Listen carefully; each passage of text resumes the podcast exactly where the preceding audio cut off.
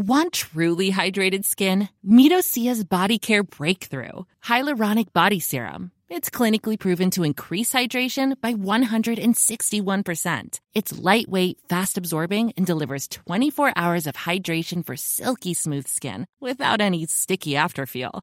Treat your skin to clean vegan skincare from Osea. Get 10% off your first order with code SUMMER at OseaMalibu.com. That's O S E A Malibu.com code SUMMER.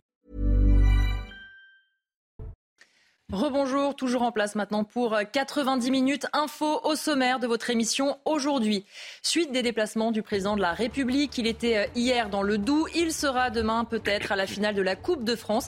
Les syndicats en tout cas ont prévu de distribuer aux sorties des transports en commun 30 000 cartons rouges, 10 000 sifflets pour accueillir le chef de l'État lorsqu'il devrait saluer les joueurs avant le coup d'envoi comme le veut la tradition. Conséquence, l'Elysée réfléchit à sa participation et le fait qu'il descende sur le terrain. Est-ce que toutes les occasions sont bonnes pour la contestation. Est-ce vraiment le moment de mêler sport et politique? On en débattra avec mes invités. Autre sujet, Mayotte, toujours nos envoyés spéciaux ont pu rencontrer des membres de la CRS 8 dépêchés sur place et des membres de la patrouille nautique. Comment euh, travaillent-ils? Et puis on entendra aussi les pêcheurs et les habitants qui n'en peuvent plus de risquer leur vie pour pouvoir travailler. Et puis enfin, autre sujet, Marseille, Marion Bareil, maire des 13e et 14e arrondissements, a demandé une conférence d'urgence face au regain de violence qui touche en particulier ces arrondissements.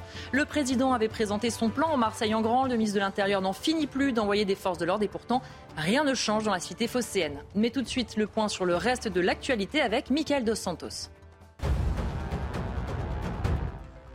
Vueling assure près de 80% de ses vols en France jusqu'à dimanche. La compagnie aérienne fait face à un mouvement social de ses hôtesses et de ses stewards. Les syndicats accusent l'entreprise espagnole d'avoir fait appel à du personnel étranger. Dans ces conditions, les salariés refusent toute négociation. Nouvelles restrictions d'eau dans les Pyrénées-Orientales. À partir du 10 mai prochain, de nouvelles mesures vont entrer en vigueur pour faire face à la sécheresse, la plus importante depuis 1959. Selon les estimations, les dommages pourraient s'élever dans le pire des cas à 400 millions d'euros. Et puis la montagne a retrouvé cet hiver sa fréquentation d'avant Covid, une augmentation due essentiellement au retour de la clientèle étrangère, principalement des Britanniques. Trois nuitées sur quatre reste tout de même le fait de clients français. Le massif des Alpes reste de loin la destination privilégiée. Avec moi pour m'accompagner pendant cette émission, Céline Pina, bonjour. Vous êtes essayiste, Gérard Leclerc, bonjour. Bonjour. Journaliste, Pierre-Henri Bovis, bonjour. Bonjour. Avocat et Florian Tardif, bonjour. Bonjour. du service politique de CNews. On va parler euh, des sorties du président de la République. Chaque apparition devient compliquée. Demain, pour la finale de la Coupe de France, les syndicats veulent marquer le coup et prévoient une entrée sur le terrain sonore pour le chef de l'État si jamais il descendait sur la pelouse. 30 000 cartons rouges et 10 000 sifflets seront distribués. Les explications de Marine Sabourin. C'est sur le parvis du Stade de France que devrait débuter la contestation samedi soir. Les contrôles commenceront en milieu d'après-midi aux abords du stade et dans les transports en commun et seront effectués par plus de 3000 forces de l'ordre, 1000 de plus que lors de la dernière finale de la Ligue des Champions. Avant que le match ne débute, des petits cartons rouges et des sifflets devraient être distribués par des syndicats et spectateurs opposés à la réforme des retraites. Des sifflets pourtant interdits dans les stades afin de ne pas perturber l'arbitrage. À plusieurs moments de la rencontre sportive, les spectateurs sont invités à former un immense carton rouge depuis les tribunes, comme l'incitent ces vidéos sur les réseaux sociaux. Traditionnellement, le chef de l'État devrait saluer les joueurs après leur entrée sur le terrain et apporter le trophée au vainqueur. Deux moments symboliques donc où sifflets et cris hostiles devraient retentir dans le stade, mais une incertitude demeure quant à sa venue sur la pelouse. À l'intérieur du stade, le préfet de police Laurent Nunez, lui, encadrera le dispositif de sécurité. Autre risque, les coupures de courant. Pour faire face à cette possibilité, plusieurs groupes électrogènes ont été prévus selon nos informations. Enfin, dernière crainte, l'envahissement du terrain par des supporters. Et pour cela, des grilles seront montées dans les virages. Dites-nous tout. Il y va, il y va pas. Il va sur la pelouse. Où est-ce qu'on en est dans la réflexion dans son entourage? Ce qui est sûr, c'est qu'il sera bien demain au Stade de France pour assister donc à cette finale de la Coupe de France entre euh, Nantes et, euh, Toulouse.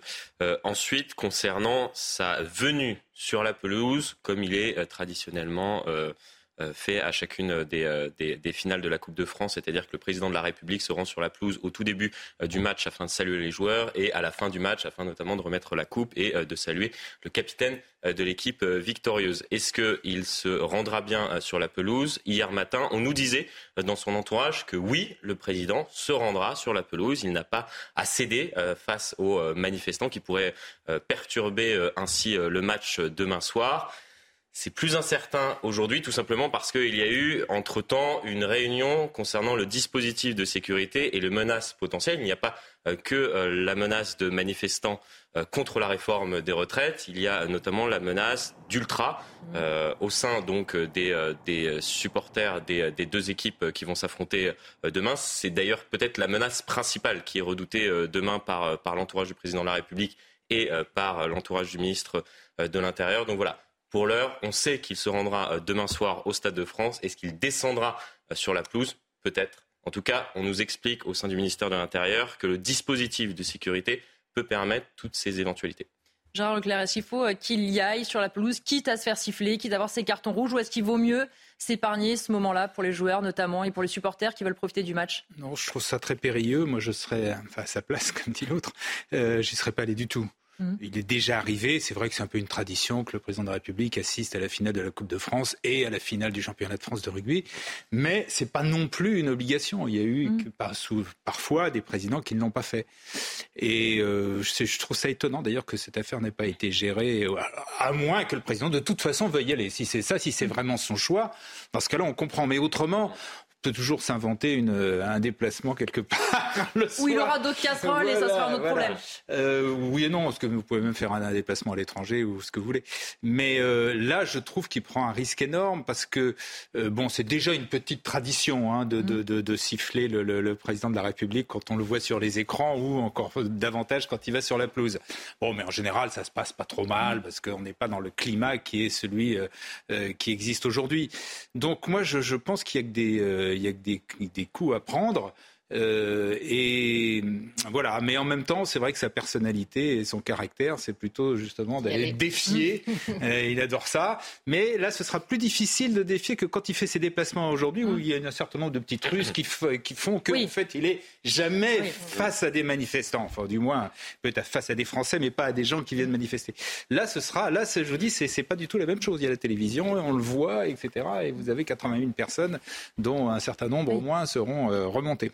Céline Pina, est-ce que euh, effectivement c'est trop de risques à prendre d'aller sur la pelouse? Est-ce qu'il faut aussi se dire, après tout, un match c'est un moment convivial, c'est pas le moment de faire trop de politique, donc faut qu'il se mette en retrait pour l'occasion? En tout cas, c'est comme ça qu'elle pourrait argumenter son retrait. Mais euh, ce qui est certain, c'est que jusqu'à présent, y compris sur les casserolades, malgré tout, quand on a les images, elles ne sont, c'est pas des foules immenses.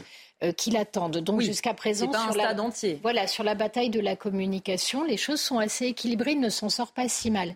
S'il se retrouve avec un stade entier euh, qui fait une bronca, on n'est plus du tout dans les mêmes images, on renvoie pas du tout la même impression. Donc je pense qu'en termes de communication politique, euh, le, risque est important. voilà, c'est pour ça que moi, je serais plutôt de l'avis de Gérard Leclerc. Je serais lui. Je n'irai pas, je n'offrirai pas une telle tribune euh, à mes opposants. Après, je suis aussi de l'avis de Gérard Leclerc pour dire que son caractère fait que je pense quand même qu'il ira. On l'a vu dans des bains de foule, notamment à Célestat, où il se fait huer à l'aller et où il se dit qu'il y retourne une deuxième fois malgré euh, l'accueil qu'on lui réserve. C'est différent parce qu'il peut parler aux gens là. Vous êtes dans un stade, vous ne pouvez rien dire. Ah oui, forcément. Eh, eh, Après, il y a la dignité, rester droit et digne. Oui, mais c'est la seule réponse. Jean-Henri Bobby, je voyais réagir. Non, mais en même temps, euh, ne pas y aller renverrait aussi l'image d'un président qui serait bunkérisé. Alors que c'est euh, l'inverse qu'on nous dit en ce moment. On veut le montrer à toutes les sauces. Alors que c'est l'inverse. Je me souviens, lors, d'un déplacement, il avait refusé d'y aller, justement, et on posait la question est-ce que le président de la République est isolé? Est-ce que, du coup, il est bunkérisé dans le pays Donc, si vous voulez, peu importe ce qu'il peut faire, il est critiqué, de toute manière. Donc moi, à sa place, effectivement, j'irai, j'irai au contact. En plus, c'est un président qui va au contact. On, retrouve un peu d'ailleurs une similitude avec Nicolas Sarkozy de l'époque. Oui, on l'a beaucoup dit. Lorsqu'il était critiqué, il, allait, il aimait aller au contact des gens pour euh, parler avec eux, etc. Là, Bon, si vous voulez, sur, sur le risque de sifflement, etc., je pense qu'il est au-dessus de ça, à mon avis. Et euh, euh, au contraire, ne pas y aller renverrait justement une, comme un espèce d'aveu d'échec. C'est-à-dire que ce serait, si vous voulez, l'aveu qu'il ne peut plus se déplacer, il ne peut plus aller au Stade de France, alors que c'est une tradition Moi, au contraire, je serais vraiment favorable à ce qu'il y aille. Et encore une fois, par rapport à ce climat ambiant, euh, je, ne comprends pas bien la finalité d'ailleurs de toutes ces manifestations, puisque la mhm. réforme de retraite, maintenant, elle est derrière nous. ils espèrent encore. Euh, le décret d'application, il est sorti. Hein. Euh, donc la loi a été promulguée, il y a un décret d'application. Donc de toute manière, manifester n'aboutira à rien. Mhm. Donc justement, moi, je, je, je, serais effectivement favorable à ce qu'il y aille. Et, d'ailleurs, je pense que lui-même, à mon avis, le fait d'aller au contact et, le, fait de faire comme si de rien n'était, parce que c'est un peu d'ailleurs l'image qu'il renvoie hein, lorsqu'il se déplace, mmh. à mon avis, contribue aussi, il pense. il parle de décor. Voilà, à faire baisser aussi l'attention. Mais c'est vrai que Florian Tardif, on est sur une ligne de crête, parce que quand il se déplace, euh, qu'il est hué, on explique qu'il va sur le terrain et que c'est pas, ça sert à rien. Et en même temps, quand il y va pas ou quand il évite des bains de foule, on dit qu'il est trop discret, qu'il se cache. C'est-à-dire que la stratégie de l'Elysée, elle est quand même complexe en ce moment. Que des mauvais choix à faire. C'est-à-dire qu'effectivement, s'ils ne se rendent pas demain soir au Stade de France, on expliquerait alors que le président de la République est bunkerisé, qu'il n'est pas capable de se rendre euh, à la finale euh, du, de la Coupe de France pour justement assister au match, potentiellement avoir un, un, échange direct avec les joueurs. Et on dirait à ce moment-là que ses opposants politiques, en quelque sorte, ont gagné la bataille puisque le président de la République n'est pas capable de se rendre à quelques kilomètres à peine mmh. du palais de l'Élysée.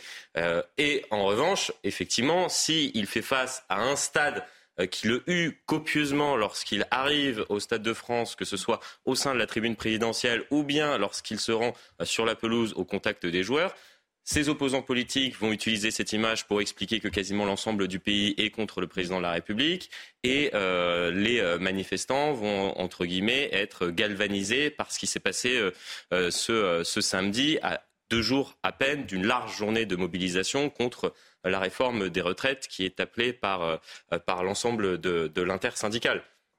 On va regarder euh, la réaction dans les rangs euh, de l'exécutif justement sur la question de cette présence ou non du chef de l'État dans le stade et sur les pelouses. Regardez et on écoute juste après. Le président de la République n'est pas le seul à venir dans un stade de football au moment où parfois il y a des sujets d'impopularité dans, dans le pays. C'est un grand rendez-vous sportif, faisons, mm. maintenons-le comme un grand rendez-vous sportif. Écoutez, cette finale, c'est une grande fête. Hein. Je pense qu'à la fois euh, tous les Nantais et tous les Toulousains attendent avec impatience ce match et tous les Français. Donc voilà, moi j'appelle chacun à la responsabilité pour que ce soit une belle fête du sport. Voilà, chacun doit être responsable pour nous permettre de profiter pleinement de ce match. Il y a aussi effectivement la question, Gérard Leclerc, de la sécurité, parce que euh, on l'a vu, on met vraiment les bouchées doubles. On veut éviter aussi les scènes qu'on a vues euh, où on accuse ensuite les supporters anglais. Ça a servi un petit peu de leçon de se dire il faut éviter quand même les scènes dans les stades ou aux abords des stades trop compliqués Oui, mais enfin, les, les, Coupes de France, il y en a tous les ans. Il n'y a jamais eu euh, les débordements qu'il y a pu avoir avec les, le fameux match de, de, de Coupe de, Coupe d'Europe. C'était la Ligue des Champions l'année dernière. Voilà. Mm. on n'a jamais eu ça. Bon, je maintiens euh, que les supporters anglais, c'est quand même pas toujours facile à, gérer. Mais en tout cas, c'est quelque chose. Il y a policiers supplémentaires hein, par rapport à l'année dernière. C'est quelque chose d'assez bon enfant, la, la, Coupe de France. En revanche, je, maintiens que alors la, la, sécurité du président, on peut imaginer quand même que c'est euh, qu'elle sera qu'elle existera, qu'il n'y aura pas de problème. Mais je maintiens euh, que l'image euh, d'un stade de France hurlant, etc., avec les cartons rouges, ce sera une image qui sera destructrice, surtout que c'est le genre d'image qui passera dans le monde entier. Donc, moi, je ne suis pas du tout convaincu. Je maintiens que ce soit une bonne idée d'y aller. le pari est peut-être que les supporters qui sont présents, qui seront présents demain en tribune, ne sont pas forcément tous des opposants à la réforme des retraites et veulent euh, potentiellement aussi. Euh, la, question, c'est toujours le bilan coût-avantage. C'est-à-dire que le fait de ne pas y aller, dans la mesure où il va régulièrement à la rencontre des Français, si on lui dit euh, vous êtes bunkérisé, il pourra dire ah bon, ah bah mais hier j'étais là, mmh. demain je mmh. serai là. Il a un discours à tenir. En face, peut-être que c'est pas ce qui se passera, mais en face des images d'un stade qui, qui vous conspue, euh, là, la symbolique est très forte, l'image est extrêmement marquante et pour le coup, celle-là, elle vous suit. Euh, quand il n'y a pas d'image, vous n'êtes poursuivi par rien. Ah oui, c'est sûr. C'est non, non, mais il y a, y a, aujourd'hui dans, dans, un forte, monde de réseaux sociaux, mm. il faut peut-être aussi euh, raisonner comme ça. Après, voilà, il, y a, je pense qu'en ce moment, il a un peu la main noire La main noire, c'est-à-dire que des fois, vous n'y êtes pour rien, mais quoi que vous fassiez, euh, c'est l'inverse de Crésus. Les choses ne se transforment pas en or, mais au contraire en, boue. Il y a des moments où, quand c'est comme ça, on attend, ça finit toujours par passer. La, vie est une grande roue. Mm. Donc là, je pense qu'il est dans un moment quand même un peu compliqué. Moi, j'aurais été euh, aussi un peu plus discret. Mais bon. Pierre-Henri Bobis, je voyais euh, réagir tout à l'heure. Non, deux choses. Cela dit, le, Pensez par exemple, vous savez, ce fameux concert où euh, Anne Hidalgo s'est faite euh, huer, siffler, etc. Ça l'empêche pas d'avancer, hein, tête baissée toujours dans son idéologie. Donc, vous savez, le, fait. Oui, ça ne le fera pas démissionner, ça on est d'accord. Ça, ne le fera pas démissionner. Et encore, je préfère, si vous voulez, des manifestants qui brandissent des cartons rouges et qui sifflent plutôt qu'ils aillent dévaster Paris ou euh, brûler. on se souvient hein, de, cette image très forte de la porte à Bordeaux de la mairie. Bien sûr qui Je préfère encore des sifflets des cartons rouges plutôt qu'à ce qu'on aille dévaster euh, des rues entières. L'image là est d'autant plus terrible. Donc non, je, moi je, maintiens ma, position et je pense que justement il faut montrer un président euh, ouvert et qui veut passer aussi à autre chose. S'il y a des sifflements, euh, le tout c'est effectivement qu'il n'y ait pas d'autres débordements plus graves c'est-à-dire un enlèvement de la pelouse, etc. Céline Pina. Ce qu'on peut remarquer, c'est que malgré tout, ce qui est prévu reste très bon enfant c'est-à-dire le carton rouge, euh, le sifflet. On reste dans la thématique du sport. Il n'y a pas, euh, on n'est pas. Des supporters tout à l'heure que j'avais à l'antenne l'émission d'avant disaient qu'ils regrettaient qu'on leur vole un peu leur match et que finalement on mette beaucoup de sécurité pour des supporters qui veulent juste aller au match en famille et qui se retrouvent un peu comme comme pointés du doigt, comme étant un peu des fauteurs de troubles, alors que quand même une grande majorité du stade sans doute veut juste voir un match en fait à l'origine. C'est ça le eh ben, pari de auquel cas, auquel cas, euh, peut-être que ça fera juste pchit et qu'il n'y aura pas tant de sifflets que ça, pas tant de cartons rouges et que ça vaut le coup de prendre de de prendre le risque. Je n'en sais rien. Là, pour le coup, je ne connais pas assez euh, les, gens qui fréquentent une finale de Coupe de France. Je n'ai pas une grande idée de leur profil. Oui, nous non plus, mais effectivement, ce supporter était, euh, était intéressant. On va faire justement euh, le bilan ensemble de ces deux semaines de déplacement du chef de l'État, deux semaines de déplacement qui sont quand même ressemblées à chaque déplacement. Beaucoup de sécurité, des manifestants tenus à bonne distance et surtout, évidemment, des casseroles. Le résumé est signé Adrien Spiteri. Des bruits de casseroles et des banderoles hostiles à la réforme des retraites. À chaque déplacement d'Emmanuel Macron, le même comité d'accueil. Alors dans le Doubs hier, le président emprunte un itinéraire bis et se déplace en hélicoptère. Les manifestants, eux, sont bloqués par les forces de l'ordre. Autre stratégie d'Emmanuel Macron, les visites surprises comme sur ce marché de Dole, des sourires et des échanges apaisés avec les Français. Je vous encourage, on vous soutient, mais vraiment. Loin, déhué comme à Célestat en Alsace le 19 avril dernier, où le président a été pris à partie. La retraite, qu'est-ce que tu comprends pas là-dedans? On n'en veut pas Des appels à démissionner, également entendus le 20 avril dans l'Hérault. Et ben voilà, madame, elle n'est pas contente. Accompagné d'un concert de casseroles. Le président sera bien présent pour la finale de la Coupe de France samedi soir, mais il pourrait ne pas descendre sur la pelouse. Florian, ces déplacements, on les a couverts, euh, vous comme moi, des, déplacements un peu nouvelle génération, hein, des bains de foule pas prévus, on ne sait pas trop où on va, des itinéraires bis, c'est votre expression. Euh, c'est la stratégie de l'itinéraire bis. C'est effectivement ce que j'expliquais euh, hier lorsque j'ai pu couvrir ce déplacement dans le Doubs, où dorénavant, les équipes du président de la République, lors des déplacements de ce dernier, organisent ce qu'on appelle des haltes surprises. C'est-à-dire qu'il y a un programme officiel qui est envoyé à la presse quelques heures à peine avant le déplacement du président de la République. Et euh, ce programme officiel n'est pas tout à fait respecté. Disons qu'on y ajoute des haltes surprises. Euh, dont, je parlais euh, à l'instant, cette, cette, image du président de la République sur le marché de Dole hier dans le Jura est une halte surprise, c'est-à-dire qu'avant de se rendre dans le Doubs, où il était attendu aux alentours de, midi afin de, commémorer le 175e anniversaire de l'abolition de l'esclavage, les équipes du président de la République, lors de euh, sa descente euh, d'avion euh, donc dans le Jura, ont prévenu le préfet qui n'était pas au courant. Euh, que euh, le président de la République allait effectuer une visite surprise euh, au marché de Dole. D'ailleurs, le, maire même de la ville a été prévenu quelques minutes avant, avant son arrivée. Alors pourquoi opérer ce, ce, changement en termes de, de, communication de la part des équipes du président de la République? Tout simplement parce que cela permet au chef de l'État d'échanger avec des Français, parfois qui, qui sont euh, contre la réforme euh, des, retraites, parfois qui peuvent même l'engueuler euh, sur tel ou tel sujet. Hein. Engueuler, c'est le terme qui a été utilisé hier par le président de, la République. Mais il n'y a pas ces manifestations mm. qui sont organisées par les opposants au, chef de l'État, c'est-à-dire la France insoumise ou la CGT pour, pour ne pas les nommer. donc donc c'est une stratégie effectivement inhabituelle, mais assumée par le président de la République, mmh. qui lui permet d'échanger avec, avec les Français de manière un tout petit peu plus apaisée, disons, sans le bruit des casseroles en, en fond. Pierre-Henri Bovis, vous vouliez réagir aussi aux images qu'on vient de voir, à ces deux semaines de déplacement? Oui, il y a une séquence, si vous voulez, moi, qui me choque. Le... C'est sûrement un père de famille qu'on a vu, j'imagine. Ah, c'était assez les stages, je Voilà, cet individu, quand il dit Qu'est-ce que tu ne comprends pas mm. Mais lui, qu'est-ce qu'il ne comprend pas dans le respect de, l'autorité qu'incarne un président de la République mm. on, on se plaint constamment jour après jour qu'il y a une perte de l'autorité, il y a une perte de respect, notamment des plus jeunes, que ce soit dans la classe ou dans la rue, etc.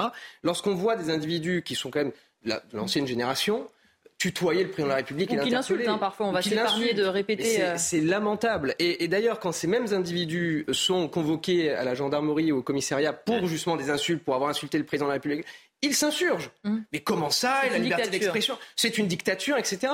Mais, mais, moi, je leur souhaite une condamnation. On ne peut pas, si vous voulez, d'un côté, euh, plaider la démocratie, plaider le respect, justement, euh, qu'on écoute le peuple, etc. Et de l'autre, se permettre de manquer de respect au président de la République ou du moins à une autorité et face caméra. Donc, si vous voulez, il y a une, il y a, une, une contradiction, si vous voulez, dans, dans le comportement que peuvent adopter, euh, adopter ces personnes. Je pense qu'on peut manifester euh, en restant respectueux, on peut exprimer une revendication, on peut manifester, c'est la liberté de manifestation, hein, qui est quand même un principe fondamental, mais tout en déjà en ne cassant pas et tout en gardant un certain respect mmh. envers le président de la République qui, quoi qu'on en dise, reste le président de la République, le chef de l'État. Gérard Leclerc Oui, moi, autant vraiment toute violence est absolument insupportable. L'insulte n'est pas non plus, euh, n'a pas lieu d'être. Bon, en revanche, que, quelqu'un euh, lui, parle de façon un peu brutale, le tutoie, moi, ça me choque pas outre mesure. Le, voilà, le peuple est comme ça. Et il n'a pas forcément l'air choqué, lui non plus, d'ailleurs. Il le fait, d'ailleurs. Hein. je veux vous dire, non seulement il n'est pas choqué, mais moi, je trouve que d'une façon générale, euh, d'un point de vue, c'est très très bien mené l'opération qu'ils font là, parce que ça elle est, remarquablement menée, parce que compte tenu de l'état du pays, il arrive quand même à, montrer qu'il sort, qu'il va au contact des gens, qu'il discute avec les gens, qu'il se fait engueuler sans que tout cela ne, ne, dérape jamais, ne déraille jamais. Je trouve que c'est très bien joué. Pour l'instant, c'est très bien joué. Peut-être qu'à un moment, un jour, ça, va, il va y avoir un problème. Euh, c'est assez risqué. Mmh. C'est pour ça que je redis que le Stade de France, à mon avis, c'est une autre, un autre niveau. Il ne devrait peut-être pas.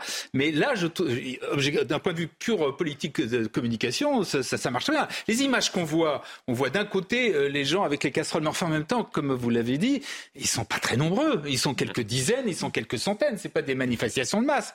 Ah Et d'un autre côté, un président qui va voir les gens, qui discute avec eux, euh, qui bon même se fait un peu houspiller, mais c'est très bien. C'est justement ce qu'il faut. Il faut pas non plus que ce soit euh, que, que, ce soit totalement que ça paraisse totalement factice. Donc voilà, je pense que jusque là, il a plutôt bien joué le coup compte tenu de la, de, la situation qui est quand même très compliquée. Oui, cette, tolérance, elle je, trouve hein, qu'elle a été, euh, qu'elle a permis en tout cas une très grande liberté justement dans les insultes euh, envers un chef de l'État depuis cette fameuse séquence du casse-toi pauvre con, où la Cour européenne des droits de l'homme a euh, finalement a débouté, hein, voilà, de Nicolas Sarkozy, a débouté en disant il n'y a pas d'outrage au président de la République et d'offense au, mm. au, président de la République, et donc en quelque sorte a permis une extension totale de la liberté d'expression qui, qui pour certains, laisse, pourrait laisser à penser qu'on peut insulter librement le président de la République. Parce que sous euh, Jacques Chirac ou même sous François Mitterrand, c'était très anecdotique. On se souvient peut-être d'une insulte euh, au Salon de l'Agriculture avec Jacques Chirac, hein, qui, euh, qui avait répondu à, vous savez, à la fameuse séquence connard ou quelque chose comme ça. Oui, moi c'est moi c'est Chirac. moi c'est Chirac. C'était très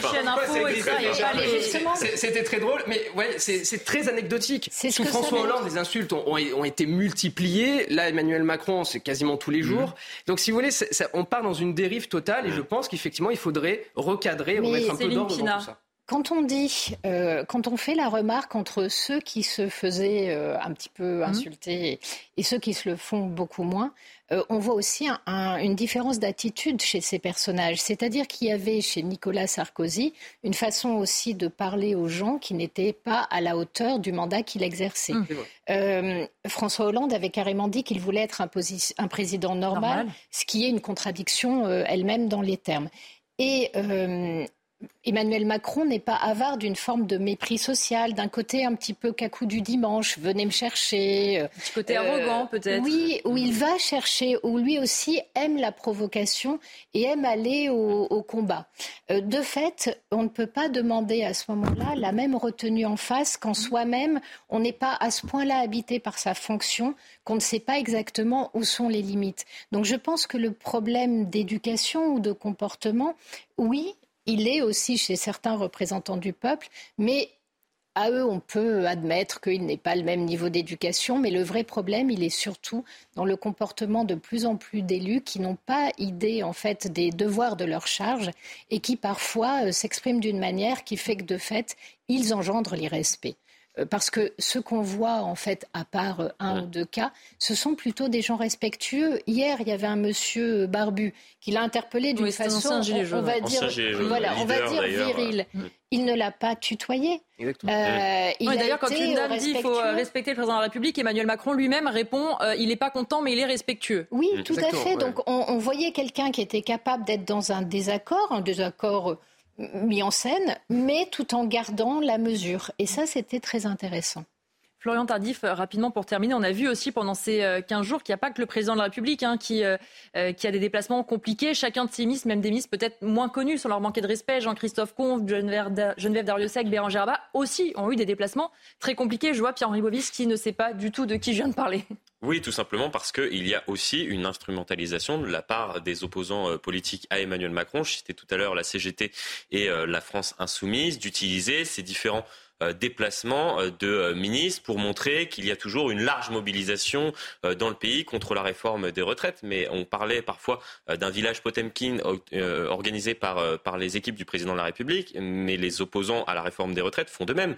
Tout à l'heure, cela a été souligné par Gérard Leclerc lorsque on parle de mobilisation contre la venue du président de la République dans telle ou telle ville, que ce soit en Alsace, dans l'Hérault, dans le Jura ou dans le Doubs encore hier. On parle de dizaines parfois euh, centaines de manifestants, euh, tout au plus. C'est-à-dire que j'étais euh, en, Eure-et-Loire en tout début de semaine. Effectivement, il y avait 200, 300 opposants à la réforme des retraites. Hier, ils étaient quelques dizaines. Ce mmh. n'était pas une mobilisation massive. Donc, il y a aussi, de la part des opposants politiques au président de la République, une stratégie de venir instrumentaliser comme ça chacun de ces déplacements afin de communiquer sur l'opposition euh, massive, selon eux, euh, contre la réforme des retraites. Merci Florian Tardif d'avoir été avec nous pendant cette première demi-heure. On continue évidemment les débats avec mes invités. Dans un instant, on reviendra notamment sur la situation à Mayotte. 16 heures de retour dans 90 minutes info. Tout de suite le journal avec vous, Mickaël Dorian. Rebonjour Mickaël. Rebonjour Elodie, bonjour à tous. 12 000 policiers et gendarmes mobilisés pour les manifestations de lundi 1er mai, dont 5 000 à Paris. L'annonce a été faite tout à l'heure par Gérald Darmanin. Lundi, entre 500 000 et 650 000 opposants sont attendus dans les rues partout en France. Quatre unités de forces mobiles seront également déployées à Rennes et à Nantes. Autre euh, priorité du, ministre, du gouvernement, le trafic de cigarettes qui explose en France. L'an dernier, les prises des douanes ont augmenté de 60%. Une de nos équipes a pu suivre un contrôle sur un axe secondaire en Dordogne où les douaniers traquent les contrebandiers qui reviennent d'Espagne. Là-bas, le tabac est deux fois moins cher qu'en France. Jérôme Rampenou, Antoine Estève. Sur la nationale 21, les interceptions se font à moto. Le douanier a seulement quelques secondes pour se décider à poursuivre un véhicule suspect. Les véhicules roulent à 80-90. Donc euh, arriver à se décider euh, entre ce qu'on voit dans le véhicule, le nombre de chauffeurs, le, type de véhicule, la, la plaque, c'est une plaque française, étrangère, et à savoir si ça peut être potentiellement intéressant. Le prix très élevé des cigarettes en France favorise les trafics. Ici, nous sommes sur un axe secondaire très fréquenté entre l'Espagne et le nord de l'Aquitaine l'Espagne où le tabac est moitié moins cher qu'en France. Pour la Dordogne, c'est 350 kilos, ça représente 18 000 cartouches hein, si je les, les, convertis. Donc en effet, on a une augmentation, plus 60% de saisie, qui est liée aussi à une augmentation des volumes. Ce chien est entraîné spécialement à détecter de grandes quantités de tabac. Pour le trafiquant occasionnel, même avec quelques cartouches de cigarettes, le bénéfice est très important. Il y a des réseaux structurés, bien sûr, qui sont très organisés sur le modèle des trafics de stupéfiants. Et il peut y avoir aussi des, occasionnels, des gens qui, flairent le bon coup et qui essayent d'aller à l'étranger pour acheter de grosses quantités les revendre à la sauvette ou, surtout par le biais des réseaux sociaux et d'Internet. Ces contrôles ont lieu simultanément sur 14 sites Les douanes vont accentuer leurs opérations ces prochaines semaines dans les régions frontalières. La lutte contre le trafic de cigarettes est l'une des priorités du ministère des Finances cette année. C'est la journée mondiale de la sécurité et de la santé euh, au travail. Coup de projecteur cet après-midi sur les exosquelettes. De plus en plus d'entreprises en ont recours pour limiter les efforts de leurs salariés dans le port de charges lourdes ou dans l'exécution de gestes répétitifs. C'est un sujet de Jean-Michel Decaze. Depuis son laboratoire près de Nantes, Europe Technologies commercialise une dizaine d'exosquelettes. Les plus demandés, ceux qui vont soulager le dos et les épaules. 30% des arrêts de travail chacun. Ça fait environ 10-12 euh, kilos. Ça nous étend, ça nous soulage au niveau des vertèbres et euh, bah, on se tient droit sans avoir à faire euh, d'efforts. Des petits vérins électriques viennent soulager le bas du dos. Celui-ci, en l'occurrence, il va absorber 40% de tout ce que je vais porter. Test de l'exosquelette pour les épaules. Celui-ci s'enfile en une minute comme un sac à dos. La poussée du système correspond à 5 kg de charge. On a beaucoup de peintres, euh, notamment, qui utilisent par exemple tout ce qui est girafe. On a aussi beaucoup d'agriculteurs lors de la traite. Parmi les plus utilisés également, les exosquelettes de la main. Dans les coutures orange ici, on va avoir des tendons artificiels qui prennent le relais de mes tendons naturels. On garde toute la, mobilité et les sensations sans forcer en fait. Ces matériels coûtent entre 300 et 6 000 euros, un investissement qui peut s'avérer très utile pour les sociétés. On a certaines entreprises qui nous disent j'ai un salarié qui vient chez moi parce que j'ai des exosquelettes, il n'est pas allé chez le concurrent parce qu'il n'en a pas. Selon l'INRS, l'Institut de recherche sur les accidents du travail, le nombre d'exosquelettes sera multiplié par 1000 d'ici 2030. Et puis c'est une première mondiale. Canal va mettre en place des sous-titres pour les dyslexiques. L'objectif est de permettre au plus grand nombre de regarder euh, des films et des séries en version originale sous-titrée grâce à une toute nouvelle typographie adaptée. Pour rappel, en France, 8 à 12% de la population est touchée par des troubles dyslexiques.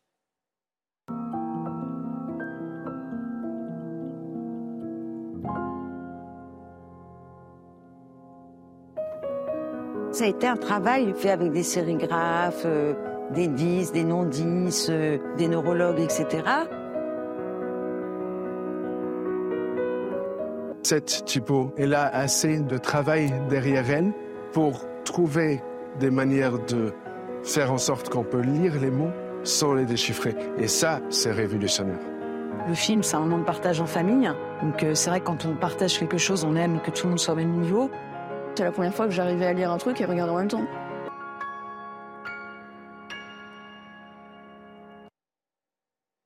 Et voilà Elodie, c'est la fin de ce journal. L'actualité continue avec vous et vos invités pour la suite de 90 minutes info.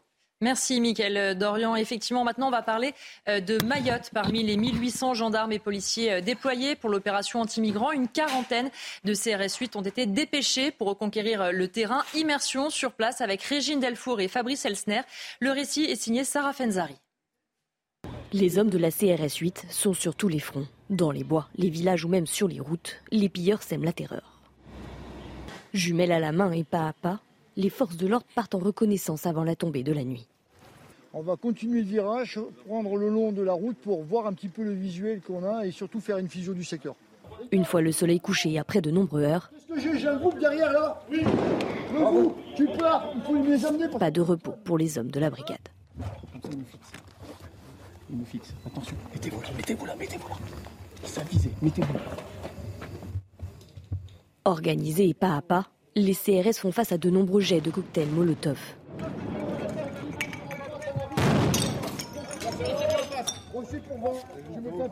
Ça vient en haut. Ça vient en haut. Ça va juste là, derrière l'arbre, derrière l'arbre là. Vent qui sort de la rue, il me fait tout à droite avec un mouvement Des incendies, des voitures vandalisées, des maisons pillées. Ces bandes de criminels venus tout droit des bidonvilles se vengent sur le voisinage mahorais.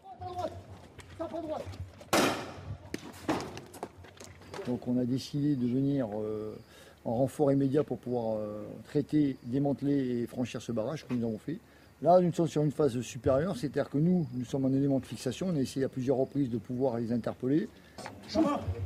Depuis dimanche, les 40 CRS spécialisés dans le maintien de l'ordre et les violences urbaines ont fait usage de plusieurs centaines de grenades lacrymogènes. Allez, gardez vos moyens, les gars. Céline Pina, on voit aussi avec euh, ce reportage de nos envoyés spéciaux le degré euh, de violence et on l'entend et on entend à chaque fois aussi la volonté du coup euh, de ces migrants qui sont là illégalement de se venger sur les populations mahoraises et qui subissent encore plus de violence actuellement. Oui, il y a une volonté de se venger sur les populations mahoraises parce qu'il y a une véritable jalousie et il y a un discours politique qui est très complexe. autrement dit, les Comoriens revendiquent Mayotte comme étant à eux. Donc ont une lecture de l'histoire en disant l'État français se comporte d'une manière colonialiste. Les Maoris, eux, disent nous avons choisi d'être français, on sait très bien pourquoi on l'a fait, et reprochent aux Comoriens de vouloir profiter des avantages de l'État français, euh, tout en installant en fait une forme de, terreur et de violence endémique à l'intérieur de l'île.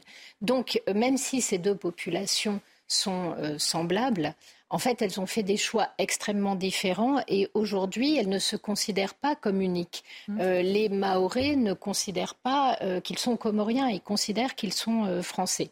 Le deuxième problème, c'est que la France aide énormément les Comores, à peu près 150 millions par an, mais que la présidence comorienne, enfin les élites comoriennes sont extrêmement corrompues. On voit jamais la couleur de cet argent. Et les Maoris, même s'ils sont dans une situation où ils sont victimes de barbarie et où nous, on n'aimerait pas pour tout l'heure du monde vivre la moitié de ce qu'ils vivent, eux, ils s'estiment encore privilégiés par rapport aux, Comoriens. Donc on est dans une situation qui est extrêmement délicate et cette violence, c'est une violence de guerre de territoire. Euh, autrement dit, les, les, voyous qui tiennent ces territoires-là estiment que c'est à eux et que la France n'a rien à y faire moyennant quoi on est moins dans des opérations de, maintien de l'ordre que, comme euh, Estelle Youssoufa disait, mhm. en fait, une forme de, guerre civile larvée en fait, et d'affrontement entre populations extrêmement violents. Euh, la question, c'est est-ce que euh, y compris psychologiquement, on est prêt à faire face à la réalité de la situation à Mayotte? Il semblerait, au vu d'un certain nombre de décisions qui aient pu être prises, que le gouvernement ait envie de rétablir la situation. Sincèrement, euh, c'est vrai, mmh. il, essaie d'y mettre les moyens. Oui, l'opération est quand même une grosse opération. Il y, avait, même eu énormément de travail qui a été fait il y a une dizaine d'années de cela euh, sur une proposition soit de suspendre le droit du sol, soit de mmh. l'aménager de façon particulière à Mayotte. À chaque fois, ce sont les juges qui l'ont interdit. Et là, on est quand même dans une situation où, par refus de regarder en face le réel, on est en train de mettre en danger toute une population qui, elle, n'a pas les moyens de se défendre. Sur la justice, justement, euh, vous voyez opiné du chef quand euh, Céline Pina parlait de ça. On a vu déjà la première évacuation d'un bidonville euh, annulée au dernier moment. On voit que là, il y a quand même une justice qui semble jouer aussi une partition politique. Suspendu, oui, le, problème et le, contexte est, très bien dit et très bien, très bien rappelé. non, la difficulté, c'est que la, la, loi qui s'applique en métropole s'applique également à Mayotte et notamment lorsque vous détruisez euh, des bidonvilles, du moins lorsque vous avez pour, pour euh, finalité la destruction d'un bidonville, la loi vous impose de reloger les personnes mmh. qui euh, étaient logées dans ce bidonville, quand bien même ces personnes-là n'étaient pas ne sont pas en situation mmh. régulière. Donc la vraie difficulté là, ça va être effectivement de reloger derrière si vous détruisez des bidonvilles. C'est la raison pour laquelle le tribunal administratif a mmh. suspendu. Pour autant, j'ai noté que le préfet avait maintenu euh, l'opération mmh. et avait indiqué que l'État allait poursuivre du coup cette, cette opération qui consiste à essayer du moins de rétablir, euh, de rétablir l'ordre. Donc euh, on comprend bien d'ailleurs que c'est pas juste rétablir l'ordre, hein, mais c'est vraiment contrôler le territoire. Donc c'est vrai que sur, d'un point de vue, d'un point de vue légal, la, situation est très délicate parce que justement, on applique sur des territoires totalement différents, avec des contextes totalement différents, la même loi. et c'est d'ailleurs ce que, ce que dénonçait enfin ce que dénonçaient, du moins ce que critiquaient euh, certains élus euh, locaux en indiquant qu'il y avait une sorte de harcèlement judiciaire avec des euh, magistrats qui ne comprenaient pas, du moins, cette situation particulière locale. Donc c'est vrai que c'est c'est très compliqué, c'est très tendu. En même temps, le défenseur des droits aussi regarde d'un œil très attentif ce qui peut se passer à Mayotte, notamment sur le droit, le droit au logement. Mmh. Donc on verra bien du coup tout ça nous, nous Mais c'est vrai que si l'État n'arrive pas à trouver un accord avec les Comores pour que justement euh, les Comoriens puissent repartir, euh, repartir aux Comores et quitter Mayotte, je ne vois pas comment l'État peut se sortir de cette espèce de maestro. Je voudrais qu'on regarde une séquence tournée justement par nos équipes sur place. Ils étaient avec des patrouilles nautiques et ils ont croisé justement des pêcheurs qui racontent aussi leur quotidien et leur ras-le-bol. Regardez. Ils ne sont pas venus à Mayotte pour, pour gagner leur vie. Ils sont venus foutre la merde à Mayotte. Donc, à un moment, on en a assez aussi. Et ils sont venus détruire Mayotte, mais ils ne sont pas venus euh, chercher une vie. hein. On sent que, on sent que c'est votre cœur qui parle là. On se lève le matin pour aller travailler et on, on a l'intention qu'on ne va pas y arriver jusqu'à notre travail. Ah, le soir, quand on rentre à la maison, c'est pareil. Ah, On vit avec une crainte, euh, c'est- pas vivable. ça. Gérard Leclerc, on voit aussi euh, le ras-le-bol des populations sur place, de ces pêcheurs qui disent euh, ils sont venus là pour mettre le bazar en parlant gentiment, ces pêcheurs qui veulent juste travailler, qui risquent leur vie simplement en allant travailler. Oui, même au- au-delà des pêcheurs, c'est tous les, tous les habitants de nationalité française, les Mahorais français, qui vivent un enfer, qui vivent quelque chose qu'on n'accepterait nulle part ailleurs. Alors c'est vrai que la situation est très particulière, elle a été rappelée. C'est une, île qui fait partie d'un archipel, un archipel où le, reste, les Comores, donc sont- n'appartiennent pas à la France, sont, indépendants, mais où le revenu est dix fois inférieur, dix fois inférieur à ce qu'il est euh, à Mayotte. Mayotte étant, étant déjà de très loin le département le plus pauvre français euh, de France, où vous avez 84% de la population qui vit en dessous du seuil de la pauvreté, où vous avez 30% de chômeurs. Donc c'est déjà une misère terrible. Et euh, face à ces gens-là, donc qui vivent déjà difficilement, vous avez une arrivée permanente de Comoriens pour les raisons que, que j'ai dites, c'est-à-dire tout simplement parce qu'en France, et on vit quand même mieux. Euh, c'est la, la- la maternité la première maternité de, de France parce que tous les, les Comoriennes viennent euh, accoucher en espérant comme ça que leurs enfants en- seront français. Donc c'est une situation qui est, qui est épouvantable. La départementalisation euh, en 2011 sur le, sur le papier était peut-être une très belle idée, mais je pense que c'est malheureusement dans la réalité, c'est, ça devient catastrophique parce que ça veut dire qu'on est obligé d'appliquer exactement les mêmes règles à Mayotte que dans les autres départements français. Or, Mayotte, pour les raisons que- qui ont été dites, est dans une situation différente. En tout cas, on ne pouvait pas laisser, on ne peut pas laisser la situation continuer à être ce qu'elle est aujourd'hui, c'est-à-dire une violence permanente où les gens n'osent pas sortir de chez eux. Et là, c'est pas vous faites pas simplement bousculer, vous risquez de prendre un coup de machette et, et d'avoir des blessures très graves, voire d'être tué. Donc, euh, il faut de toute façon, il fallait de toute façon intervenir, mais c'est, euh, ça va être très, très, très compliqué parce que le, en plus. Le flot continue, le flot Oui, bien des sûr. bateaux. C'est- c'est- ils sont tout prêts, ils embarquent, ils, ils viennent des Comores jusque- jusqu'à Mayotte. Pierre-Henri Bovis. En plus, en plus du niveau économique très terriblement bas, il y a aussi un vrai problème d'éducation. Le- Il y a un rapport du Sénat qui était sorti il n'y a pas très longtemps d'ailleurs, euh, faisant état euh, d'un double défi hein, euh, de Mayotte. Il faut rappeler que les plus, euh, pour les un- un- deux tiers des plus de 15 ans n'ont jamais été scolarisés. Et il y a un vrai problème, un, d'effectifs, et de deux, de niveau scolaire, puisque je crois que le niveau du baccalauréat, c'est 74% de réussite, 75% de réussite, lorsque justement la Réunion ou, ou la Guyane, on est à 90 ou 94%. Donc il y a un vrai aussi problème d'éducation, en plus du niveau économique. Et donc tout ceci fait partie d'un cercle assez infernal. Mais au- au-delà de ça, euh, justement, l'incapacité juridique de l'État à agir parce qu'il s'est auto-ligoté euh, devrait nous interpeller sur un certain nombre de sujets parce qu'on est en train de voir, on a compris que l'énergie euh, pouvait être instru- instrumentalisée euh, comme une sorte de guerre larvée, que ça pouvait être la même chose sur l'agriculture et notamment les céréales. Ce qu'on a oublié, c'est que l'immigration joue aussi ce rôle-là. C'est-à-dire que la Turquie que l'on paye pour euh, retenir une partie des migrants syriens régulièrement fait du chantage en disant Ah, mais moi si ça continue j'ouvre toutes mes, mes frontières et débrouillez-vous. On a eu le cas de la Biélorussie contre la Pologne qui était carrément elle qui avait organisé un pont aérien pour amener euh, des gens du Moyen-Orient sur les frontières polonaises, créant une crise euh, énorme. Là, on a les Comoriens qui laissent partir leur population parce qu'il y a aussi un jeu avec la France, c'est-à-dire les 150 millions qui sont pour la plupart détournés par euh, les dirigeants comoriens. Aujourd'hui, ils se disent, avec ce qui va se passer, la France s'est mise dans une nasse, elle n'aura d'autre choix que de doubler, euh, peut-être même voire plus, l'argent qu'elle va nous donner, parce qu'à un moment donné, il faudra qu'elle trouve une porte de, sortie. Donc, euh, les populations sont prises en otage par des, gouvernements euh, véreux et, et inadaptés pour faire pression sur d'autres gouvernements et ça devient de, de plus en plus lourd. C'est en Europe, ça se passe à Mayotte. Et ce qu'on est en train de voir, c'est que notre législation n'est absolument pas adaptée et qu'on ne tient pas compte de ce qu'on est en train de vivre et qui va se pérenniser pour essayer d'évoluer et de se poser un certain nombre de questions.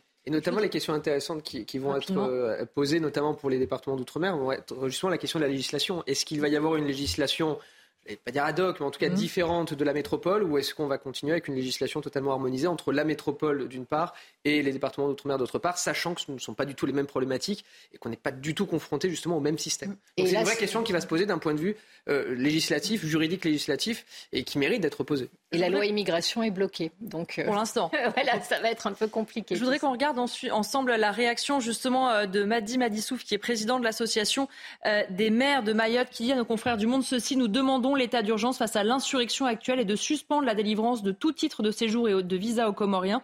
Si l'État ne prend pas ses responsabilités, il y aura une guerre civile. Gérard Leclerc, on entend aussi beaucoup depuis le début de l'opération des élus, des maires, cette députée Estelle Youssoufa aussi, qui, font état de leur ras-le-bol et aussi du fait qu'ils sont totalement démunis pour faire face à la situation. Oui, c'est ce qu'il faut quand même rappeler aux gens qui, euh, qui disent c'est pas bien ce que, la police fait, etc. Il faut quand même voir que les élus qui sont euh, les représentants de, leurs électeurs euh, disent, exactement ce que disent les populations. Il y a, a, il y a le ras-le-bol, le mot est beaucoup trop faible. Il y a une exaspération extrêmement profonde des Mahorais qui peuvent pas continuer à vivre comme ça, qui ne peuvent pas sortir de chez eux. C'est pas, c'est pas une rigolade. Hein. C'est pas du tout comme euh, on parle à force de, de... bon, il y, a, il y a de la délinquance dans d'autres, bien évidemment, dans d'autres euh, parties de la France. Enfin, ça n'a rien, mais rien à voir avec ce qui se passe à Mayotte.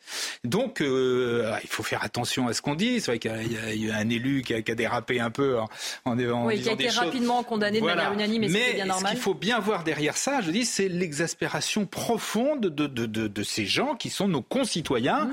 et auxquels la République doit assurer la, la sécurité au même titre que, que tout le monde, au même titre que nous. Ces élus, ces euh, citoyens qui sont euh, français comme nous, on les a un petit peu euh, oubliés. C'est une épinade. C'est vrai qu'aujourd'hui, depuis lundi, forcément, on en parle beaucoup avec cette opération, mais ce sont des décennies de situations comme ça qui, qui- a- qu'on a laissé prospérer aussi.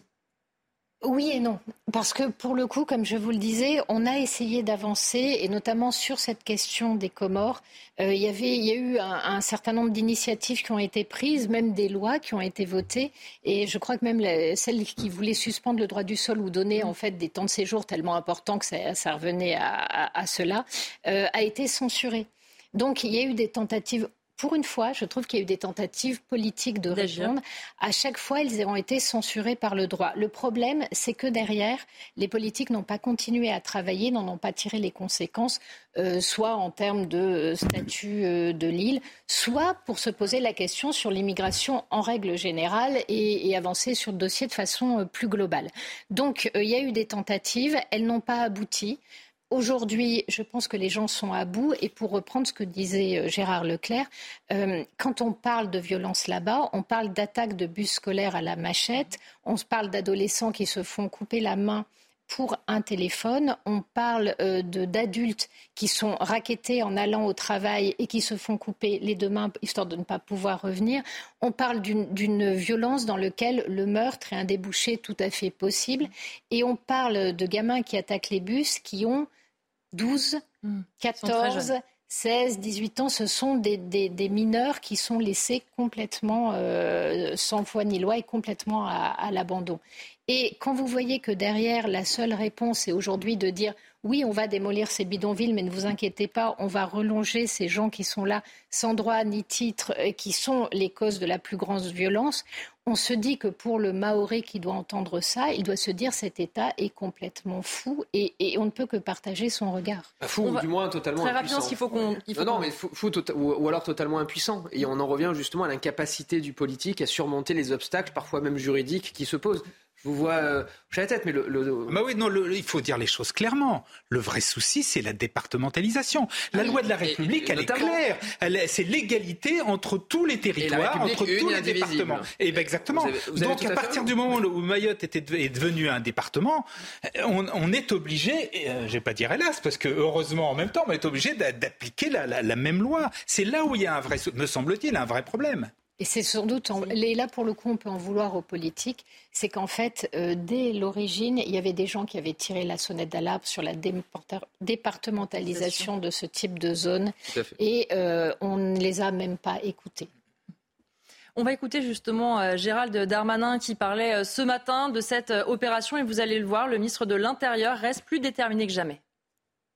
en ce moment avec les Comores. Certes, depuis trois jours, nous n'avons plus de relations avec les Comores, c'est-à-dire de, de Mahorais qui vont vers les Comores, mais je voudrais constater aussi que depuis trois jours, première fois dans l'histoire de la République, il n'y a plus de quoi ça, quoi ça.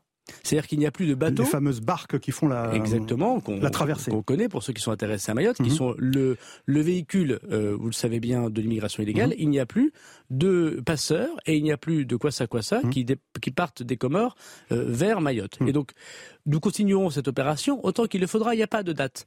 Et on laissera le nombre de policiers et de gendarmes qu'il faut pour que Mayotte redevienne une île normale, classique et magnifique. Pierre-Henri Bovis, il a l'air euh, encore optimiste. Euh, Le ministre de l'Intérieur, euh, il explique qu'ils resteront aussi longtemps qu'il le faut, que pour l'instant, il n'y a pas de traversée euh, illégale. C'est, euh, vous vous dites qu'il a raison d'être optimiste ou il est naïf? Non, mais attendez, il a complètement raison d'être optimiste. Je veux dire, le, si, si le, le ministre de l'Intérieur, interviewé justement concernant Mayotte, euh, était amené à dire qu'il allait maintenant rebrousser chemin et abandonner complètement les opérations, alors là, c'est l'abandon total de l'État et c'est justement partir, hein. euh, laisser, euh, la- laisser aux, aux- aux délinquants et en tout cas à tous ces jeunes dont, dont vous parliez tout à l'heure la libre, euh, du coup, la liberté d'action totale. Donc non, au contraire, je pense que le ministre de l'Intérieur a tout à fait raison, en tout cas de, de, de montrer un certain optimisme, surtout de ne pas lâcher, de continuer ces opérations et de, s'armer de, de tous les dispositifs légaux pour euh, ne pas se faire retoquer par le tribunal administratif. Mais en tout cas, du moins, euh, j'espère que euh, l'État euh, est amené vraiment à essayer de discuter avec les Comores pour aussi parvenir à une solution diplomatique, puisque la seule solution, a priori, hein, qui s'ouvre, c'est la voie diplomatique. En tout cas, du moins, il faut que l'État reste et maintienne sa position euh, à Mayotte pour essayer du moins de protéger une partie de la population. On a voulu départementaliser, il faut que maintenant l'État assume. On va marquer euh, une courte pause et on parlera euh, de Marseille et notamment de la maire du 13e et 14e arrondissement qui demande une grande conférence, un grand plan d'urgence. On sera notamment avec Bruno Bartolcetti, porte-parole unité SGP Sud. De retour dans 90 minutes euh, info, on va parler maintenant euh, de la lutte contre le trafic euh, à Marseille. Marion Bareil demande à tous les acteurs locaux de s'engager. C'est la maire des 13e et 14e arrondissements de la cité phocéenne. Elle appelle à une conférence d'urgence contre la drogue le mois prochain. Et ce, alors qu'une nouvelle fusillade a fait un mort en début de semaine. De quoi s'agit-il exactement et qu'en pensent les forces de l'ordre? Élément de réponse avec Barbara Durand et Adrien Spiteri. Pour enfin en finir avec le fléau de la drogue, Marion Bareil, maire du 13e et du 14e arrondissement de Marseille, hausse le. Dans une lettre qu'elle adresse au préfet à l'égalité des chances, l'élu appelle à l'organisation d'une conférence d'urgence pour Marseille, ses quartiers et contre la drogue en mai prochain. Dans la cité phocéenne, la situation n'est plus vivable. Il faut le reconnaître, euh, Marseille aujourd'hui euh, est dans une situation apocalyptique au niveau de, de ses règlements de compte, de ses fusillades, euh, souvent liées sur, sur fond de, de trafic de stupéfiants. Depuis le début de l'année, à Marseille et en particulier sur les 13e et 14e arrondissements, 17 personnes sont tombées sous les balles d'assassins, des semeurs de mort sans foi ni loi, selon la lettre adressée au préfet. Mettre tous les acteurs autour d'une seule et même table, une initiative saluée par le syndicat Alliance. La police seule ne peut pas y arriver. On a besoin de, de tous les organes de l'État pour, euh, pour nous aider à lutter contre ce trafic de stupéfiants. Forte possibilité qu'on ne soit pas forcément tout le temps d'accord, mais je crois que, je crois que c'est de la discussion que jaillit la lumière et, et, et ça peut faire avancer les choses si, euh, si on y met tous euh, du nôtre. Cette conférence d'urgence pour Marseille pourrait intervenir dès le mois prochain. Dans un instant, on sera en Skype avec Bruno Bartolcetti, porte-parole unité SGP Sud. A tout de suite, on marque juste une pause pour le rappel de l'actualité avec Michael Dos Santos. Après le feu rouge, le feu vert, voici le feu jaune pour les piétons. Ce feu de signalisation indiquera le passage à venir du feu rouge à l'image du feu orange pour les voitures. Selon un arrêté publié ce vendredi, l'expérimentation va durer deux ans. Elle sera menée dans sept villes de France comme Nice, Nantes ou encore Strasbourg. Total Énergie se prépare à une confrontation lors de sa prochaine assemblée générale. L'entreprise française a demandé à ses actionnaires de voter contre une résolution climatique jugée contraire aux intérêts du groupe. La résolution exige que les objectifs de réduction de gaz à effet de serre soient alignés sur ceux énoncés par l'accord de Paris et ce avant 2030. Et puis enfin, les revenus d'EDF ont augmenté au premier trimestre 2023 avec une augmentation de 34,6% par rapport à l'an dernier. Ils sont aujourd'hui de 47,8 milliards d'euros. La nette progression du chiffre d'affaires s'explique essentiellement par une hausse des prix de vente de l'électricité et du gaz, notamment en France et au Royaume-Uni. On va donc parler de la situation euh, à Marseille. Bruno Bartocchetti, bonjour et merci d'être avec nous. Vous avez donc entendu euh, cette idée de la maire des 13e et 14e arrondissements demander euh, une grande conférence le mois prochain. Est-ce que vous vous dites pourquoi pas ou est-ce que vous ne voyez pas forcément l'utilité d'une telle réunion?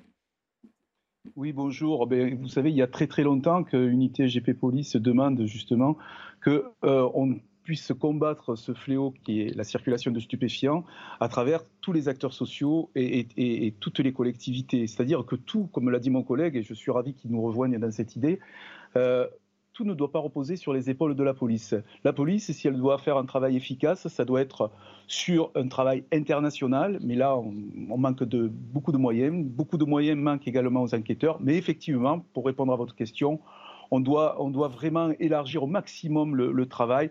Euh, avec des, approches préventives, avec le travail répressif que l'on mène, nous policiers, avec des résultats probants, mais on a un petit problème euh, de liaison, on va le résoudre euh, rapidement.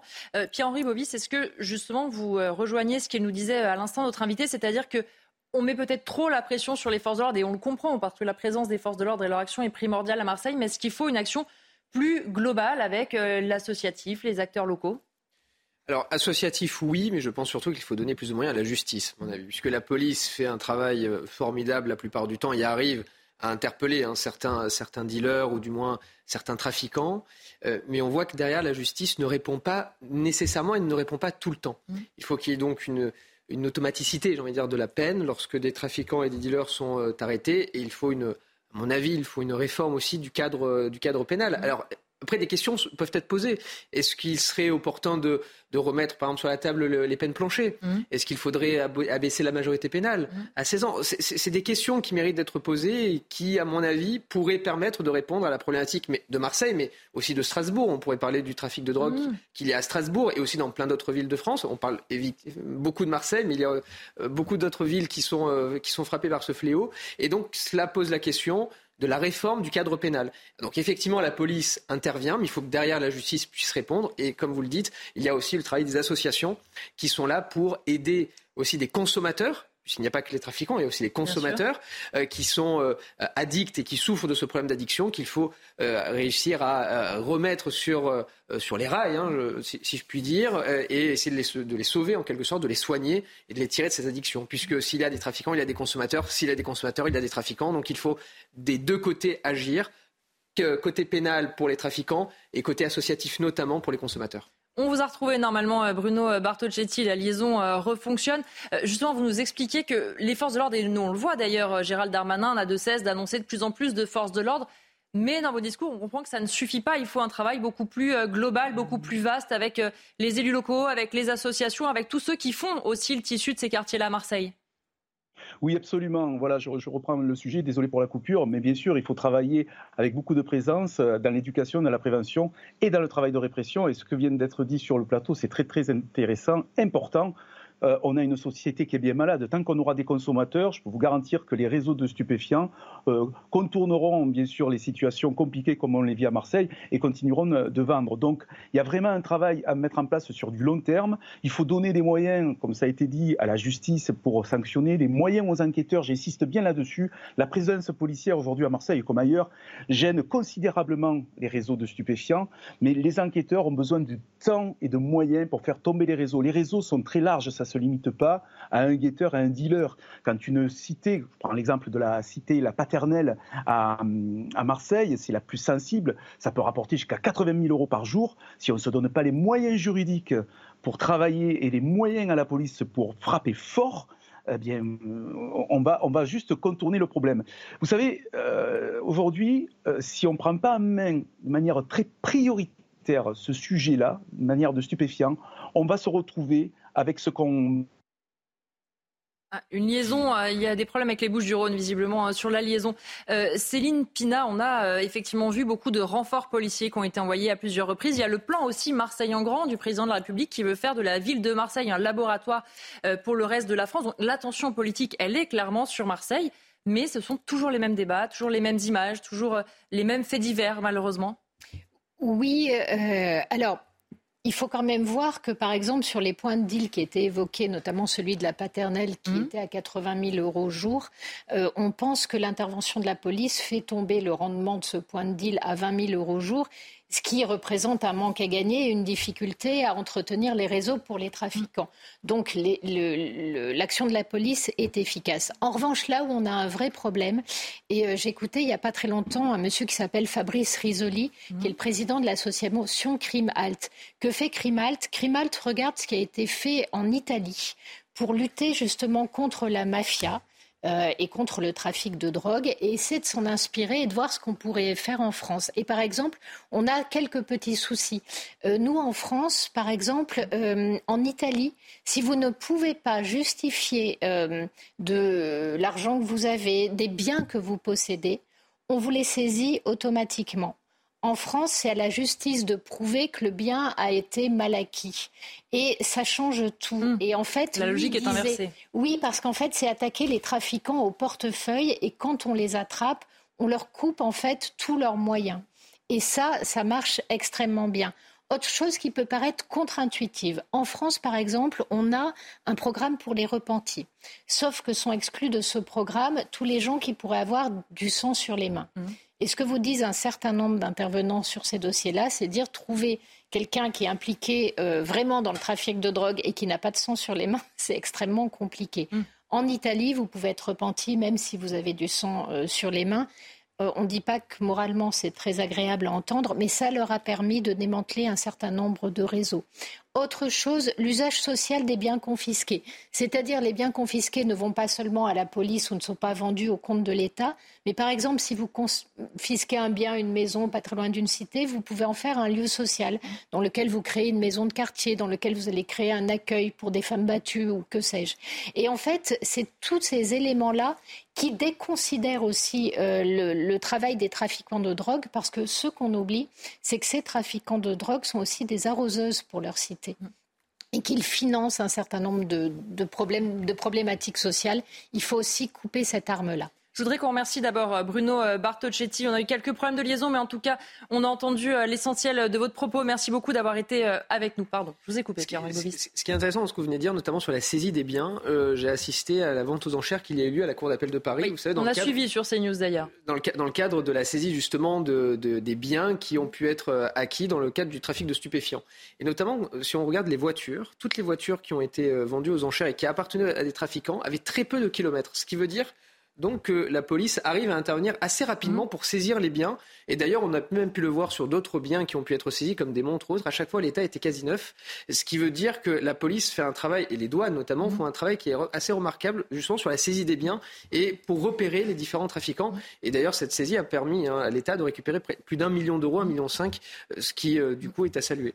Gérard Leclerc, sur cette initiative et sur ce que vous venez d'entendre Alors, sur l'initiative d'une conférence, en tout cas, ce qui est sûr, c'est que là aussi, on ne peut pas laisser les quartiers de Marseille et les quartiers nord là, où ils sont. Ça fait là aussi longtemps que ça dure. C'est quelque chose qui est totalement inacceptable. Et c'est très grave parce que c'est, ça participe vraiment à cet esprit, cette, ambiance générale d'impuissance de, l'État. Voilà. Le, le, gouvernement qui a du mal à faire passer des lois parce qu'il n'a plus de majorité, si j'étais élu, comme dit l'autre, je me concentrerais sur un certain nombre de, comme ça, de, de, questions de la vie quotidienne des gens, que ce soit la désertification médicale, que ce soit la délinquance dans les quartiers, que ce soit, voilà. Et là, il n'a pas besoin forcément de grandes lois. Euh, et je pense qu'il, voilà, il devrait faire ça. Sur l'idée d'une conférence où on réunit tout le monde, où on fait, essaye de faire davantage travailler euh, les, différentes parties prenantes, euh, la justice, la police, les douanes, euh, etc., l'éducation. oui, je suis, je, reste malheureusement assez sceptique mm. parce que ça a déjà été fait, hein, les opérations dans le, et je ne suis pas persuadé que les résultats aient été spectaculaires. Sur ce que fait la police, bien sûr que la police fait le maximum. Enfin, bien sûr, oui, elle fait sans, mm. doute le maximum.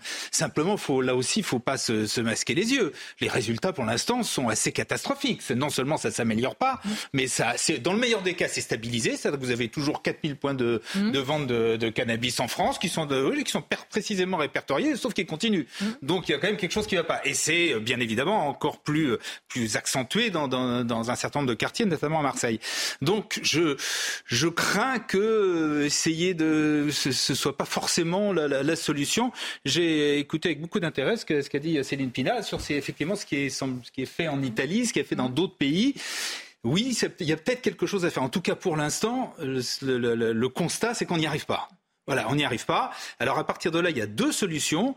Il y a celle où on continue une politique très répressive, mais dans ce cas-là, il faut s'en donner les moyens et sans doute avec euh, de nouveaux, euh, nouvelles armes comme celles que vous avez évoquées. Soit il y a l'autre solution qui a été prise par des pays, par exemple comme le Canada, où je suis allé récemment, où ils ont clairement légalisé mmh. euh, le, le, le, la, le, cannabis. Attention, mmh. pas le reste, mais le cannabis. C'est pour l'instant c'est une solution qu'en France on rejette d'un mmh. revers de main. Je, ne dis pas, je ne défends pas ça parce que je ne suis pas suffisamment spécialiste de la question, mais en tout cas, ce qu'il y a de sûr, c'est que pour l'instant, ça ne marche pas et qu'il va falloir que ça marche mieux. Donc, soit on se donne de nouveaux moyens pour intervenir et pour euh, réprimer, soit on change éventuellement de logiciel. Pour terminer, ce, qui, ce, ce qui était intéressant dans la légalisation du cannabis, parce que Crimalt euh, l'a traité aussi, c'est qu'en fait, l'association dit OK, mais à ce moment-là, il faut que l'État soit producteur. Sinon, en mmh. fait, vous mmh. financez eh des réseaux mafieux et ultra-violents.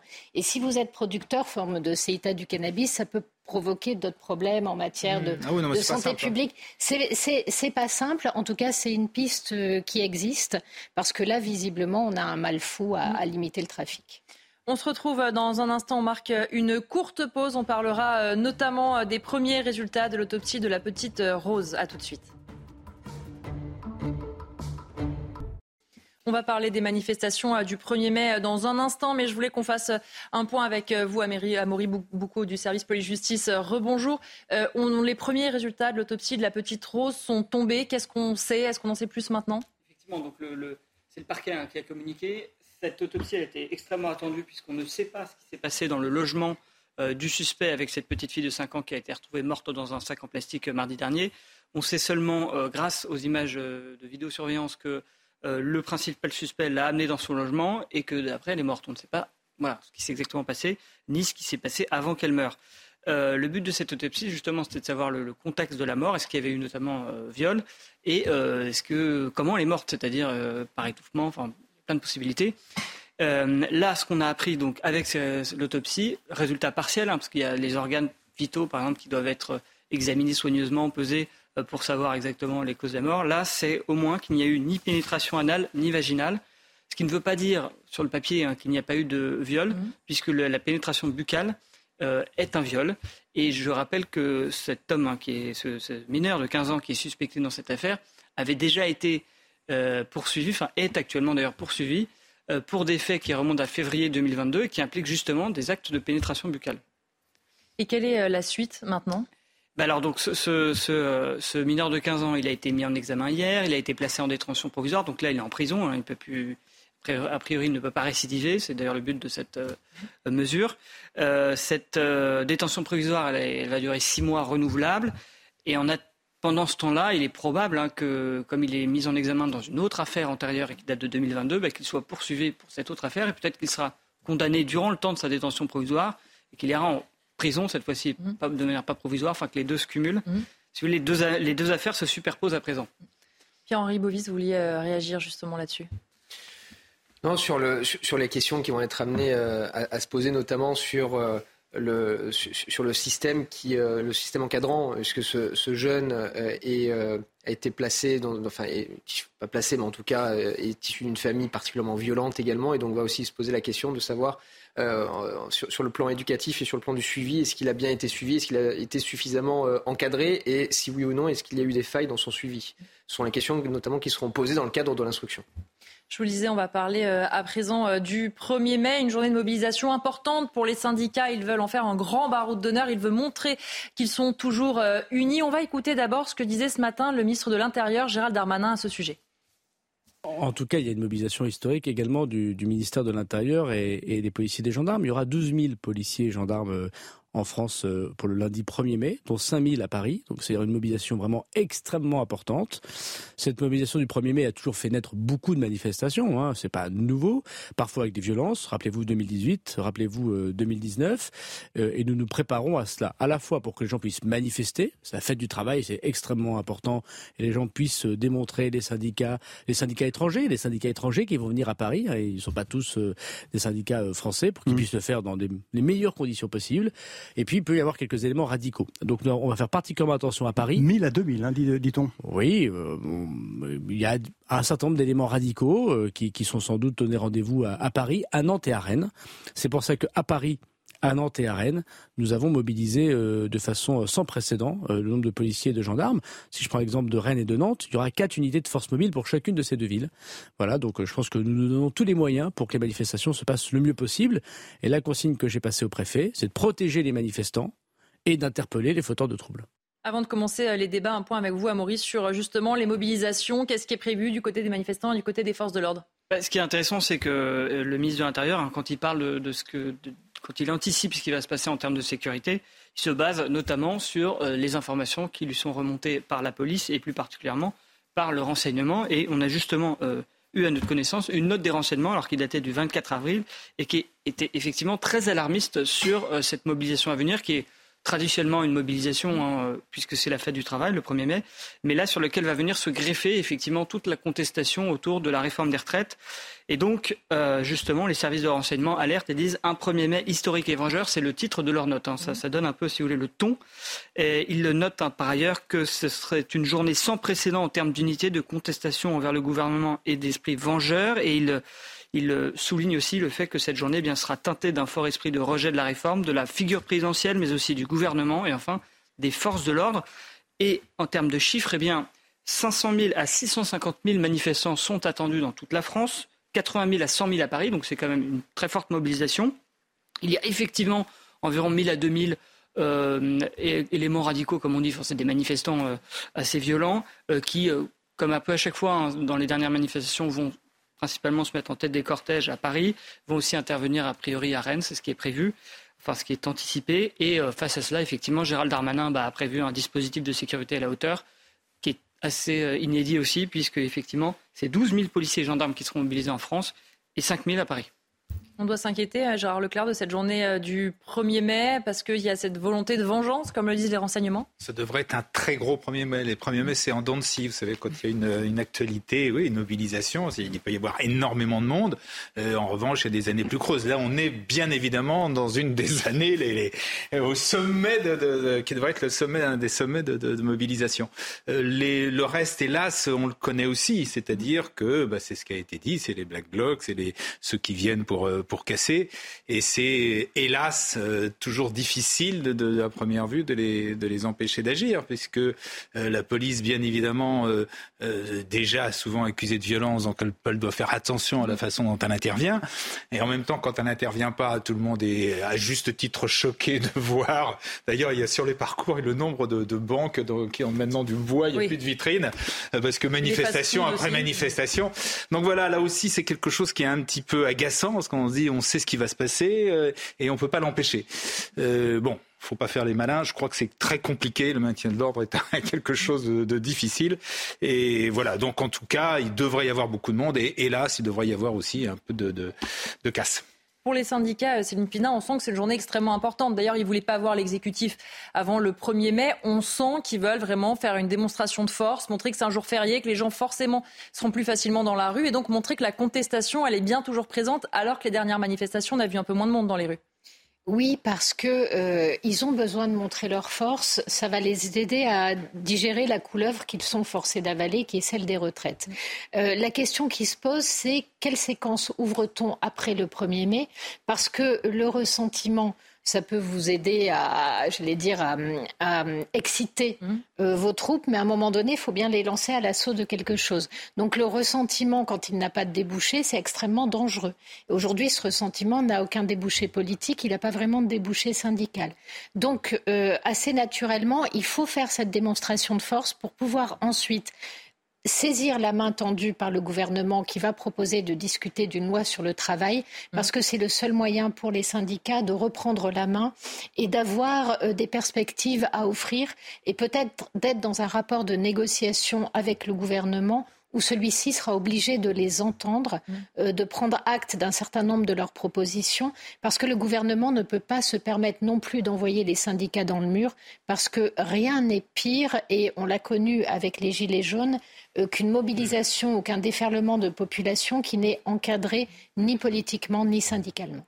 Je voudrais qu'on écoute justement euh, sur le 1er mai ce que disait David Lebar, s'il est commissaire de police SCPN UNSA. Écoutez. Calibré de façon euh, exceptionnelle, mais comme souvent le 1er mai, hein, ce sont souvent des gros cortèges.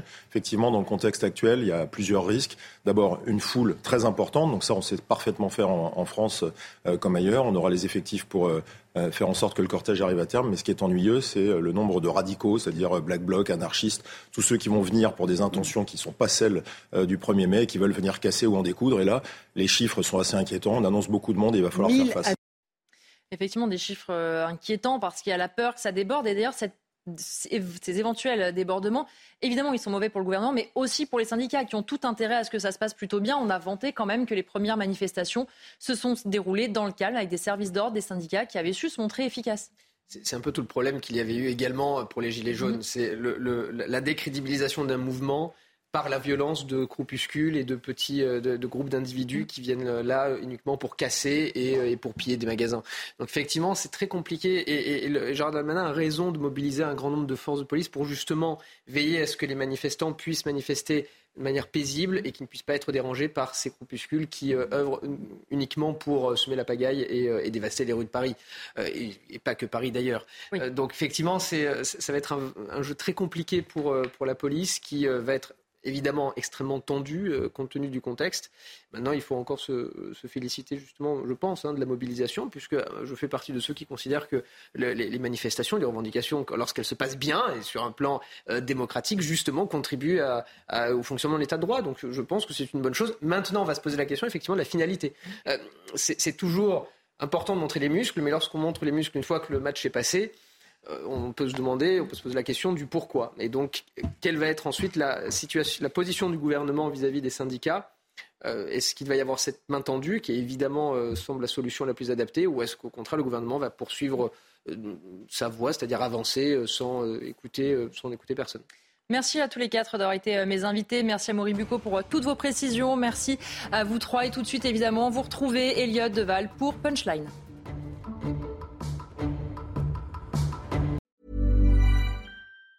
Even on a budget, quality is non-negotiable. That's why Quince is the place to score high-end essentials at 50 to 80% less than similar brands. Get your hands on buttery soft cashmere sweaters from just 60 bucks, Italian leather jackets, and so much more. And the best part about Quince, they exclusively partner with factories committed to safe, ethical, and responsible manufacturing. Elevate your style without the elevated price tag with Quince. Go to quince.com slash upgrade for free shipping and 365-day returns.